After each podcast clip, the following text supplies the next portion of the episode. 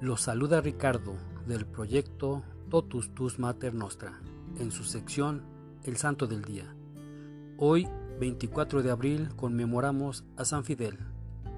San Fidel, presbítero y mártir, nació en Sigmaringen, Alemania, en 1577, el cual, siendo abogado, decidió entrar en la orden de los hermanos menores capuchinos, llevando una vida observante de vigilias y oraciones sido en la predicación de la palabra de Dios, fue enviado a la región de Recia para consolidar la verdadera doctrina.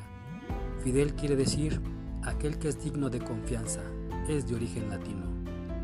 Tenía una inteligencia muy vivaz y fue enviado a estudiar a la Universidad de Friburgo, donde obtuvo doctorado en Derecho, y luego llegó a ser profesor muy estimado de Filosofía y Letras. Durante seis años fue encargado de la educación de varios jóvenes de las familias principales de Suabia, en Alemania, a los cuales llevó por varios países de Europa para que conocieran la cultura y el modo de ser de las diversas naciones. Sus alumnos se quedaban admirados del continuo buen ejemplo de su profesor, en el cual no podían encontrar ni una palabra ni un acto que no fuera de buen ejemplo. Lo que otros gastaban en chucherías, él lo gastaba en dar limosnas. Como abogado, Fidel se dedicó a defender gratuitamente a los pobres que no tenían con qué costearse un defensor. Su generosidad era tan grande que la gente lo llamaba el abogado de los pobres. Ya desde muy joven renunciaba a conseguir y estrenar trajes nuevos, y lo que ahorraba lo repartía entre las gentes más necesitadas. Jamás en su vida de estudiante ni en sus años de profesional tomó licor, ni nadie lo vio en reuniones mundanas o que ofrecieran peligro para la virtud. Sus compañeros de abogacía se admiraban de que este sabio doctor nunca empleaba palabras ofensivas en los pleitos que sostenía. Un día el abogado contrario a un pleito le ofreció en secreto una gran cantidad de dinero, con tal de que se arreglaran los dos en privado y se le diera la victoria al rico que había cometido la injusticia.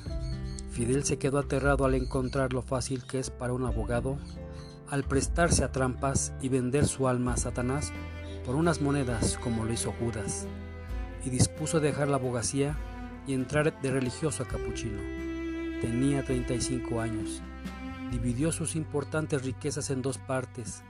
La mitad la repartió a los pobres y la otra mitad la dio al señor obispo para que hiciera un fondo para costear los estudios a seminaristas pobres. Siendo tan rico y tan lleno de comodidades, se fue a vivir como el más humilde y pobre fraile capuchino. Le pedía constantemente a Dios que lo librara de la tibieza y le suplicaba a nuestro Señor que no lo dejara perder el tiempo en cosas inútiles y que lo empleara hasta lo máximo en propagar el reino de Dios. Le gustaba repetir la famosa frase de San Bernardo, Sería una vergüenza que habiendo sido coronado de espinas mi capitán Jesucristo, en cambio yo, que soy un soldado, vivir entre comodidades y sin hacer sacrificios. En Friburgo consiguió la conversión de muchos protestantes y la gente se quedó admirada cuando llegó la peste de cólera, pues se dedicaba de día y de noche a asistir gratuitamente a todos los enfermos que podía. Su austeridad o dominio de sí mismo era impresionante. Su fervor en la oración y en la Santa Misa conmovían a los que lo acompañaban. La gente veía en su persona a una superioridad interior que les impresionaba. Su predicación conseguía grandes frutos porque era sencilla, clara, fácil, práctica, suave y amable, pero acompañada por la unción o fuerza de conmover que proviene de quien antes de predicar reza mucho por sus oyentes y después de la predicación sigue orando por ellos. Era tal el atractivo de sus sermones que hasta los mismos herejes iban a escucharlo. Pero este atractivo fue el que llenó de envidia y rabia a sus opositores y los llevó a escogerlo a él entre todos los compañeros de misión para martirizarlo. Hay algo que a los santos les falla de manera impresionante. Es la prudencia simplemente humana, ese andar haciendo cálculos para no excederse en desgastarse por el reino de Dios. Los santos no se miden ellos se enamoran de Cristo y de su religión y no andan dedicándose a darse a cuenta gotas, sino que se entregan totalmente a la misión que Dios les ha confiado. y esto le sucedió a Fidel. Siempre le llegaban tarjetas diciendo, recuerde que está predicando en tierras donde hay muchos protestantes, evangélicos, calvinistas y demás herejes. No hable tan claro en favor de la religión católica si es que quiere seguir comiendo tranquilamente su sopa entre nosotros. Pero él seguía incansablemente enseñando el catecismo católico y previniendo a sus oyentes contra el peligro de las sectas de evangélicos y demás protestantes. Tenía que prevenir a sus ovejas contra los lobos que acababan con las devociones católicas. Al saber en Roma los grandes éxitos de Fidel, que con sus predicaciones convertía a tantos protestantes, lo nombraron jefe de un grupo de misioneros que tenía que ir a predicar en Suiza, nido terrible de protestantes calvinistas. Lo enviaba a la Sagrada Congregación para la propagación de la fe. En la ceremonia en la cual lo despedían solemnemente, al empezar su viaje a Suiza, Fidel dijo en un sermón, Presiento que voy a ser asesinado, pero si me matan, aceptaré con alegría la muerte por amor a Jesucristo y la consideraré como una enorme gracia y una preferencia de nuestro Señor. Al llegar a Suiza empezó a oír rumores de que se planeaba asesinarlo, porque los protestantes tenían gran temor de que muchos de sus adeptos se pasaran al catolicismo al oírlo predicar. Al escuchar estas noticias se preparó para la muerte, pasando varias noches en oración ante el Santísimo Sacramento y dedicando varias horas del día a orar, arrodillado ante un crucifijo. La santidad de su vida lo tenía ya bien preparado para ser martirizado. El domingo 24 de abril se levantó muy temprano, se confesó y después de rezar varios salmos se fue al templo de Sewis, donde un numeroso grupo de protestantes se habían reunido con el pretexto de que querían escucharlo, pero con el fin de acabar con él. Al subir al sitio del predicador, encontró allí un papel que decía, Este será su último sermón, hoy predicará por última vez.